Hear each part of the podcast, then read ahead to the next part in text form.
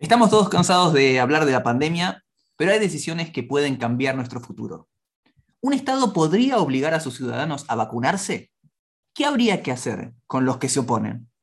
¿Hasta qué punto en las democracias modernas los gobiernos tienen derecho a meterse en nuestra vida privada? Sobre estos temas vamos a estar hablando hoy en Final Abierto. Hola a todos, mi nombre es Jacob Lipsik. Buenas, mi nombre es Jonathan Berim. Y bueno, eh, empezamos este espacio para poder eh, dialogar, pensar un poco distintos temas que suceden en la actualidad. Y vamos a arrancar, obviamente, con un tema que estamos todos recontra aburridos, yo ya estoy harto, pero siempre hay novedades, que tiene que ver con el, tema de la pandemia, el coronavirus, etcétera, etcétera, porque ocurrió algo novedoso. Sí, así es. En, en Filipinas se dispararon los casos y el presidente del país, eh, Duterte, el señor Rodrigo Duterte, decidió hacer declaraciones de las más descabelladas. Decidió declarar que él está dispuesto a perseguir a los que no se vacunan, incluso mientras duermen. O sea, va a entrar a las casas de personas, habitante por habitante del país, y entrar a vacunarlo mientras duermen. Ya no hablamos de voluntad, de derechos, de decisiones, simplemente meterse en las casas y entrar. Ahora hay que tener en cuenta que Duterte llegó al poder porque obviamente vende una imagen de, por así decirlo, de mano dura o un estilo más autoritario. Eh, la pregunta es si esto podría evolucionar ¿Qué, ocurriría si esto sucede en una democracia moderna? no, moderna no, porque en realidad Filipinas también es moderno. En la democracia de tipo occidental que nosotros conocemos, en la cual siempre reclamamos tenemos derechos, etcétera, etcétera, pero que vimos que en estos últimos días, en estos últimos meses, últimos años, el Estado empezó a tomarse como atribuciones que nunca pensamos. Jamás eh, alguien hubiera pensado que todo el mundo en la calle estaría andando con barbijos y sin embargo ya hoy en día es algo de una moneda corriente.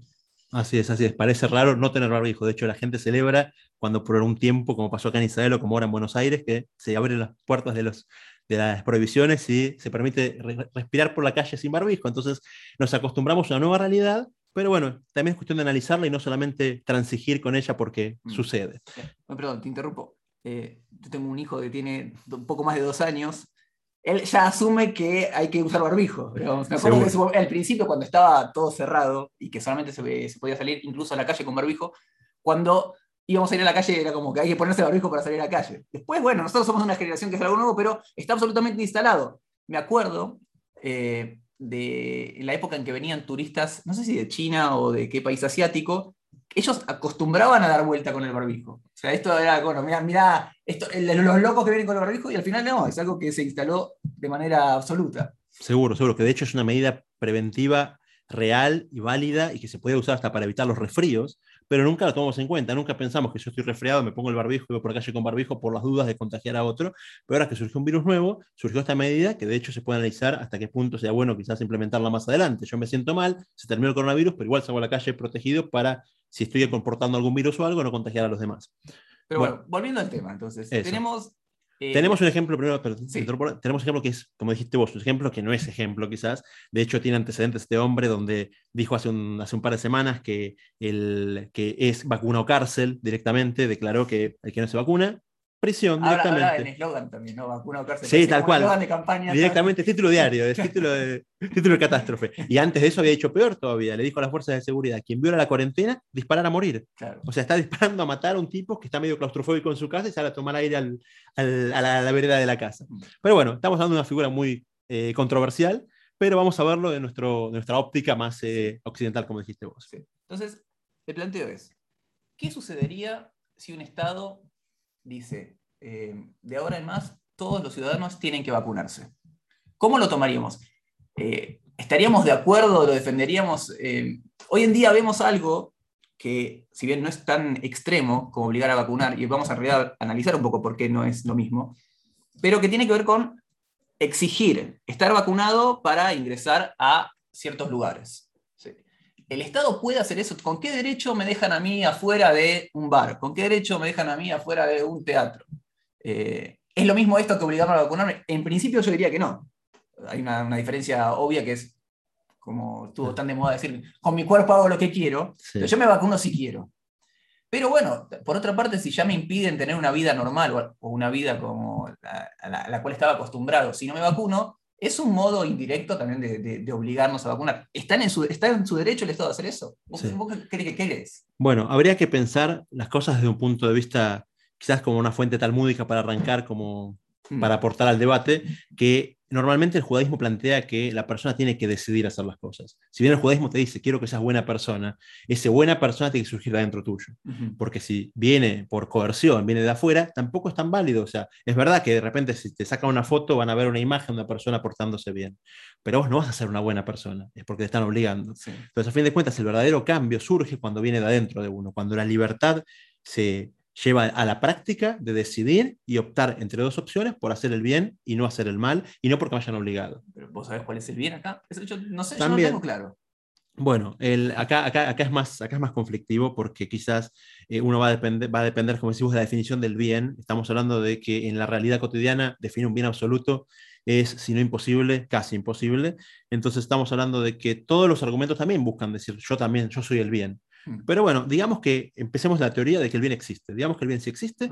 En la Torah, por ejemplo, ocurre un caso en el, el Talmud que habla del de, eh, el divorcio. En- hay, un tipo, hay ceremonias para juntarse una pareja, que cómo eh, comienza la vida familiar, en la ceremonia cómo termina esa vida familiar, cómo se cortan esos lazos eh, sociales, artificiales, religiosos que se crearon entre dos personas. Eso se llama get, se llama un documento de divorcio, donde el hombre le entrega ese get a la mujer. Ahora, viene el Talmud y analiza, ¿qué pasa si el hombre no quiere dar ese get? La mujer se quiere divorciar, el vínculo terminó, la pareja no, no funciona más como pareja, y el hombre dice, yo no quiero dar el get. Por lo que sea, porque capricho, porque tiene eh, ciertos justificados, pero la mujer queda de cautiva ante la decisión del hombre. Y ahí viene el Talmud y dice, algo que parece suena muy violento, pero dice cero fuerza. Cero fuerza, como sea, si hace falta obligarlo, usar los recursos que tengas a tu disposición, Le, le hacen una oferta que no puede rechazar. eso, tal cual, tal cual. Entonces, forzando así que el hombre decida o que el hombre ejecute esa acción que él se negaba a hacer y que eh, cercenaba los derechos de la mujer a ser libre y volver a eh, rearmarse, reconstruir su vida y Sí. juntarse con otra persona, tener una libertad absoluta. Entonces, el Talmud dice, vamos a obligarlo. Y si queremos explicar el Talmud de una forma más sencilla, la forma más sencilla es hablar del ejemplo del padre con el hijo. El hijo quiere meter los dedos en el enchufe de la casa, le va a dar una descarga eléctrica, si tiene disyuntor quizás sobreviva, si no, ni eso. Y entonces el padre viene y lo obliga a no poner los dedos en el enchufe, Claro. a costa de lo que sea, de un grito, de un castigo, de una, una no recompensa o un sopapo, un, un golpe. El padre sabe que el chico mete los dedos en enchufe y quizás no la cuente. Entonces quiere evitarle ese daño al hijo. El hijo no entiende en su capacidad de niño de bien o mal, ni siquiera de lo que es electricidad, conducción, ni, ni eléctrica, pero el padre se mete a forzar al hijo a interrumpirlo y el mismo rol cumple el tribunal cuando dice el hombre, vos tenés que divorciar a la mujer, te vamos a eh, obligar a hacerlo. Sí.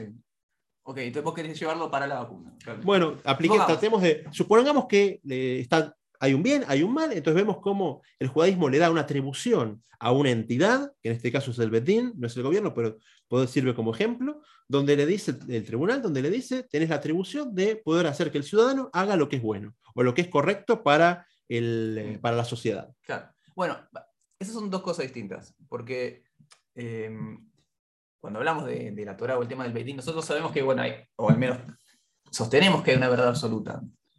En el caso del Estado, lo que, al menos la impresión que yo tengo, sobre todo de vuelta en, en- en los países en los que nosotros no- nos movemos, vamos a ver, por ejemplo, quizá Argentina o cualquier democracia, puede ser Israel, lo que fuera, en realidad yo veo en el, en- o en el presidente, en el primer ministro, algo así como, como un empleado calificado. Es una persona que trabaja para mí, quizá idealmente, es una persona que, está a mi servicio y que no, es que es un iluminado y que tiene la verdad absoluta. Y entonces, una cosa sería el Beitín, en donde tiene el respaldo de la sabiduría de la Torá, y otra cosa es los presidentes que hemos conocido que no se destacan por su sabiduría milenaria, ni mucho menos.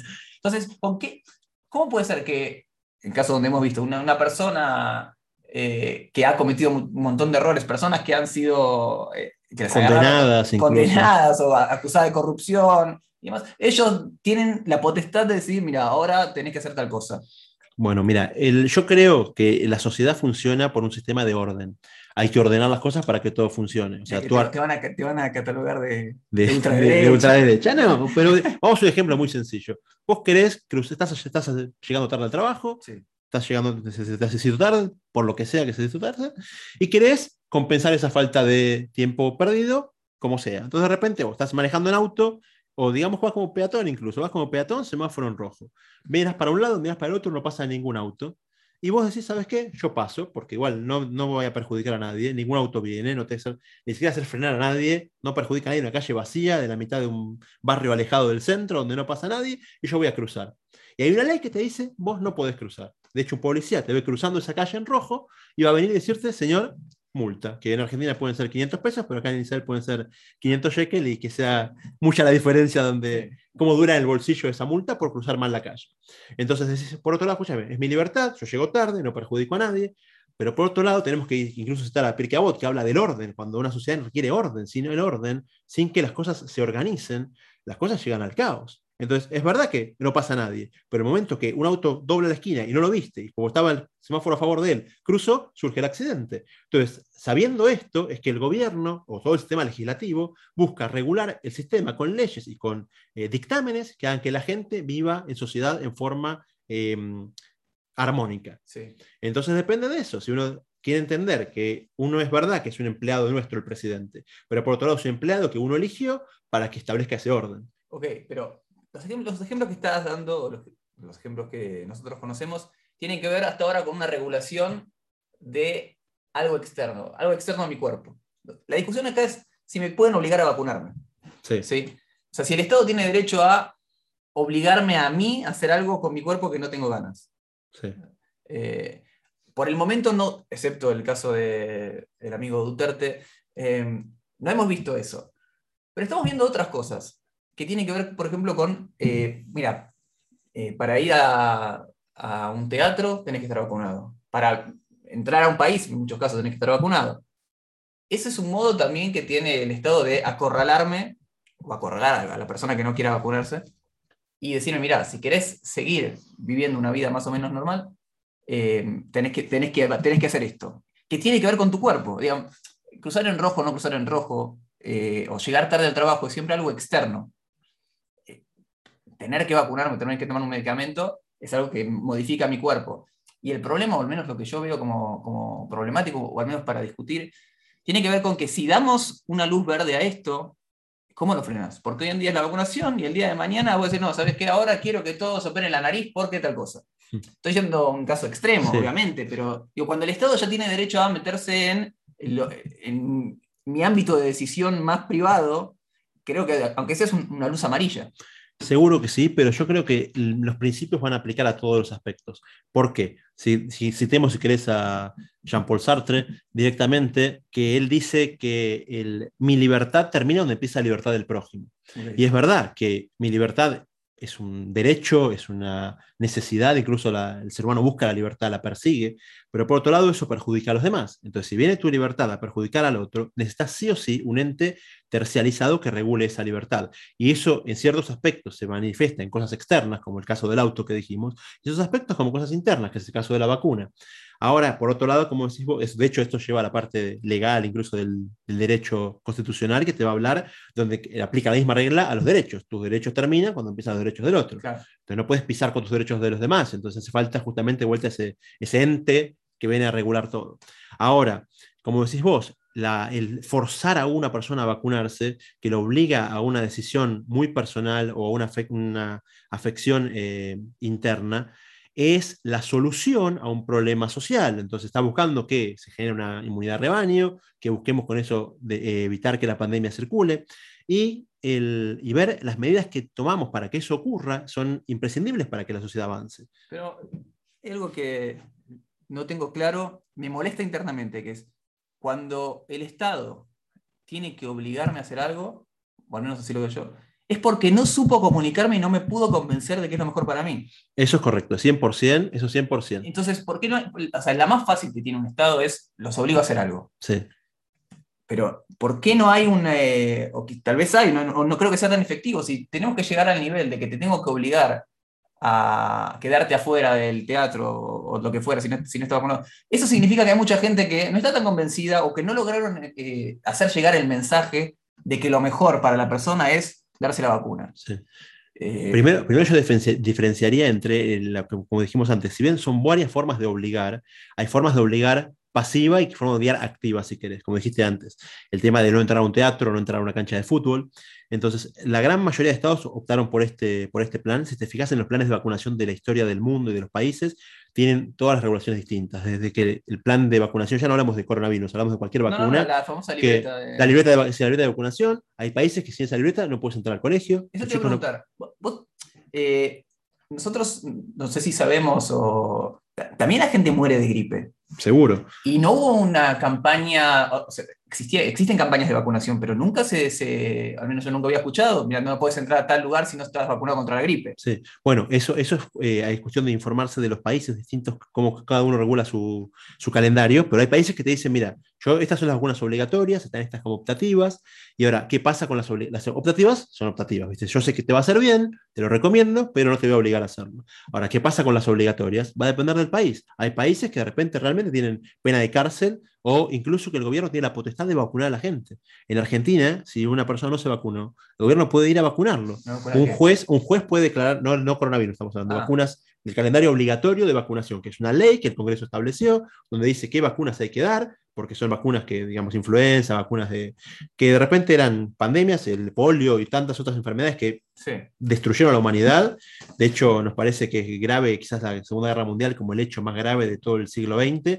Y si hacemos la cuenta de cuánta gente murió en la Segunda Guerra Mundial, según los márgenes más extremos, no llegamos a 100 millones de muertos, que de por sí una vida es un mundo, 100 millones ni hablar, y por, por falta de vacunas, o sea, por vacunas que no estaban todavía inventadas, se habla de unos 800 millones de muertes. Mm. O sea, es ocho guerras mundiales, estamos hablando. Entonces, las vacunas, es, las enfermedades son algo muy, muy conflictivo. De hecho, uno de los grandes enemigos de la humanidad que quiere vivir justamente son las enfermedades. Y con la vacuna descubrimos una situación, un elemento que nos protege de estos. Pero los gobiernos cada ahí sí, en su momento decidieron cómo implementarlo. Hay lugares que te dicen que es recomendable. Hay lugares que te dicen pagas una multa y ya está. Lugares que te dicen, no, tu hijo no entra al jardín de infantes.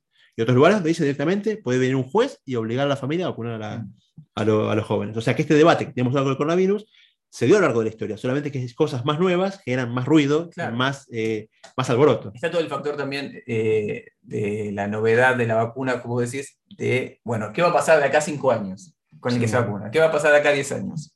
Eh, que en eso también alimentó todo un tema que no creo que sea, que, tal vez ahora el momento para hablar, pero alimentó a la famosa, lo que está de moda, el fake news. Seguro. Que uno puede empezar a teorizar lo que va a pasar de acá a 5 años, a 10 años, no, la gente que se vacuna le va a pasar tal cosa a 10 años. Y en realidad no tenemos elementos, pero lo cierto es que tampoco tenemos elementos para el otro lado. Seguro. Eh, entonces hay como una, un manto así medio nebuloso de lo que puede ocurrir y esto da rienda suelta a un montón de teorías que no siempre están avaladas por la ciencia Ni, por gente capacitada tampoco. Seguro. Bueno, de hecho esto habrá pasado siempre, pero tenemos una facilidad de comunicación que también es para otro podcast, hablar de cómo la comunicación hoy en día se hace cualquier persona desde el comedor de su casa con una conexión a internet, te puede contar que Kennedy está vivo y que y que charla con eh, Lady D porque ¿viste? se les ocurrió eso. Entonces sumamos una cosa más, es un combo explosivo que ya lo haremos en otro podcast, pero volviendo al nuestro, tenemos que quizás cuando empezó la vacuna contra la polio, también quizás era así. También mucha gente decía, ¿qué va a pasar en 5 años? ¿Qué va a pasar a 10 años? Está bien, pero hoy en día el chico se muere de polio, o si no se muere, queda con lesiones de por vida. Entonces implementamos la vacuna, la probamos otra vez. hay todo un sistema, ¿no? Cómo se comprueba cada vacuna, cada gobierno tiene sus regulaciones médicas. Una vez que vemos que es efectiva, y es mucho más efectivo eso que la muerte que está pasando del otro lado, vamos por el camino de la lógica, en teoría. Pero justo estaba pensando en eso. Hay, lo, que, lo que no veo que diferencian, que a mí esto de manera personal me molesta, es diferenciar los, grupos, los llamados grupos de riesgo, con toda la, la sociedad. Y, y eso me, me, me, incomoda porque, supongamos, una persona que tiene más de 60 años, más de 60, 65 años, evidentemente los riesgos que puede tener si a le, le, llega a agarrar el, virus, que se ha, confirmado que es un, virus que, puede afectar muchísimo. Ahora, en grupos que son más jóvenes, yo tengo la, duda por, qué forzar a una persona sana que tiene 20 años a darse una vacuna. La única razón que yo encuentro lógica es el tema de la propagación. Es cierto que, a vos no te va a afectar, a pesar de que hay muchos casos que se afectan. ¿sí? Em, es cierto que tal vez vos no un factor de riesgo, pero no te puedo tener controlado. Mira, no, no podés acercarte a 3 metros de una persona mayor de 60 años. Pero igual eso a mí me, molesta un poco. Eh, sí, bueno, ahí, ahí volvemos al mismo debate original. O sea, estás haciendo un esfuerzo por el bien común más que por el bien individual. De hecho, como dijiste vos, o sea, hay ventajas para el cual se vacune, De hecho, eh, por más que el riesgo sea bajo, quizás el riesgo puede ser, hay que ver los números de un 1% en una persona joven, y ese 1% con la vacuna baja a 0,01, entonces como que también tiene un beneficio que es mayor al perjuicio, que eso fue lo que se evaluó. Se evalúa ambas cosas, no que dijeron, ¿saben qué? Eh, mira, el efecto de la vacuna es neutro, o sea, antes de vacunarte y después de vacunarte teniendo 30 años, el efecto es el mismo. No, de hecho hay casos gravísimos de 30 años que quizás con una vacuna previa se hubieran evitado, y hubo muertes que se hubieran evitado. Es verdad que el porcentaje es bajo. También hay, hay casos... Eh, no, no quiero, también es un tema para otro podcast, el tema de cuando, cuando uno opina, enseguida le, da la etiqueta. Eh, ya la, opinión no, no, interesa debatir ideas, sino que sos una antivacuna. Tal cual, tal cual, sí. es que es la forma más fácil, le pones la etiqueta y evitas todo el debate. tal cual. vez había escuchado que esa fue la genialidad del peronismo. No, ah. se puede, no se puede discutir ideas con el peronismo porque enseguida te tiran de, gorila y te anulan en la. No podés debatir, no hay, no hay debate de ideas. Estoy, te doy una etiqueta, tu persona es esto. Entonces no, la persona es antivacuna. No, no, para un segundo. Pero es cierto que hay muchos casos también de gente que se vacuna y tuvo situaciones complicadas. Eh, entonces, de vuelta, ¿por qué una persona de 20 años se tiene que eh, poner en el cuerpo algo que, mira, tal vez si, si, nosotros pudiéramos aislar a esa persona y que va a tener la enfermedad, tal vez, bueno, son seis días, cinco días que la va a pasar mal, pero no se tuvo que poner algo en el cuerpo. El punto que vos decís es interesante, que es, bueno, quizá uno tiene que hacer un esfuerzo para proteger al resto. Lo que estamos acá planteando es, bueno, ¿es, justo o, amerita o, sí, es parte de la sociedad? Mira, muchas veces tienen que hacer cosas que no te gustan. Sí, bueno, si volvemos al ejemplo del auto, el tipo que se compra una Ferrari que llega a 300 por hora y tiene el límite de 120 máxima, escúchame, yo pagué mi Ferrari, yo tengo plata suficiente, tengo registro, tengo los reflejos suficientes para, para moverme a esa velocidad, señor, hay una, o una normativa que va a decir que usted tiene que ir a cierta velocidad por justamente la convivencia. Mm. Cambia el tema externo o interno que hablamos, de si es algo que me inyecto en el cuerpo o algo que eh, uso en forma externa, ajena al cuerpo, pero la práctica es parte del mismo principio. Justamente es pensar en el bien común. Y ojo, no es que le piden a la gente joven sean kamikazes, o sea, está estudiado también que también para ellos el beneficio sea, sea eh, cuantitativo, quizás no en las mismas cifras que en los factores de riesgo, pero también como para ellos es cuantitativamente positivo en forma interna y aparte es muchísimo más beneficioso para la sociedad toda, es que viene el gobierno y dice, ¿saben qué? Vacúnense todos. Entonces terminemos con esto una vez por todas y buscamos que vivamos tranquilos y recuperemos esa libertad que tu hijo de dos años cree que no existe, que es vivir sin barbijo en la calle. Yo la verdad que no, no tengo, o sea, tengo una opinión clara, eh, que es que no me gusta que me obliguen a vacunarme. Eh, es una opinión personal, absolutamente personal. Que es un rechazo natural en todo ser humano cuando te obligan a algo. Que yo le tengo miedo a las agujas también, así que Bueno, esa parte. pero es un tema que tendré que hablar con un psicólogo. Sí, sí, sí, después. Pero no, no, me, no me gusta que el Estado me diga lo que tengo que hacer con mi cuerpo. Aparte es interesante, no me quiero ir por las ramas igual, me parece que ya estamos terminando el tema, creo que ya no da para más. Pero sería bueno pensar, eh, un tema que estuvo muy de moda, y que seguramente lo hablaremos en algún podcast o algo así, ya estamos vendiendo, vamos a hacer 800 millones de podcasts. Cuando, uno de, los de, los eh, slogans o una de, las frases en defensa del aborto era ese, es mi cuerpo, mi cuerpo, lo que quiero, o algo, alguna variación de esa, idea. Es interesante. Mi cuerpo, mi decisión. Bueno, sería interesante ver qué, se opina eh, respecto a las vacunas. Si, si todas las personas que, que, están a favor del aborto, eh, por lógica, o sea, alguna lógica deductiva, tendrían que estar en contra de que me a vacunarme. Creo, pero no sé. volviendo al tema, quiero de vuelta, que ya, estamos para, para, cerrar, al menos de mi parte, a mí no me gusta la idea de que me obliguen a vacunarme. No niego, eh, no, me convierte en una, antivacuna. imagino que cada uno evaluará lo que considera mejor o no, pero que venga el Estado a imponerme lo que tengo que hacer, eso a mí eh, me incomoda y no estoy de acuerdo. Desde mi humilde opinión, desde mi quintita, desde mi esquina. Es correcta, es correcta la opinión. De vuelta, si basamos, nos basamos en la opinión judaica que dijimos al principio, que lo, ideal es que todos aspiren a ser buenos y no que me obliguen a ser buenos, es, se coincide 100% con tu opinión, pero justamente desde el punto de vista social tenemos que ver que alguien regule, que alguien arbitre, que como dice el Talmud, que los seres humanos no se coman crudos unos a los otros, ¿viste? Como que tengamos que llegar a un punto en común, que de vuelta, fíjate que la gran mayoría de estados piensan como vos, y por eso es una rara excepción Filipinas cuando viene a obligar a la gente a vacunarse, y la gran mayoría busca el incentivo positivo, hmm. explicando campañas de concientización, y después sí también otro incentivo que es más eh, forzoso, más coercitivo, que es el tema de no entres acá, no entres allá, usa el pase, pase habilitante para entrar, pero bueno, justamente la idea es como humanidad es que persigamos un bien común y que persigamos un, un, bien, si es que existe, por lo menos que justamente debatamos entre todos y lleguemos o encontremos ese bien o apuntemos todos para algún lado y en base a eso convivamos y formamos pacíficamente y justamente que la sociedad avance y crezca. Bueno, hasta acá nuestra primera emisión de Final Abierto. Si quieres agregar algo. No, no, no, hasta acá estamos. Hasta acá estamos y bueno, esperamos encontrarlos en la próxima emisión de este podcast. Así es, espero, bueno, nos sigan, nos pueden seguir en nuestras redes sociales, pueden eh, eh, ayúdenos compartiendo este, este podcast que justamente recién empezamos, estamos buscando que... Que nos quieran. Que nos quieran, tal cual. y bueno, bienvenidos todos, lo esperamos, esperamos la próxima para Final Abierto.